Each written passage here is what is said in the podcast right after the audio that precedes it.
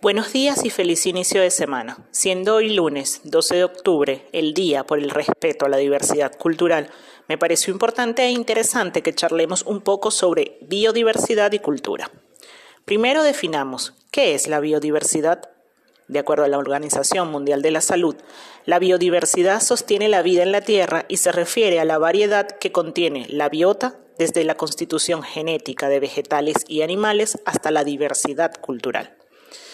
Para esta actividad seleccioné un audio de la, de la, bióloga colombiana y directora del Instituto Humboldt en Bogotá, Brigitte Batiste, en el que diserta sobre biodiversidad como patrimonio cultural.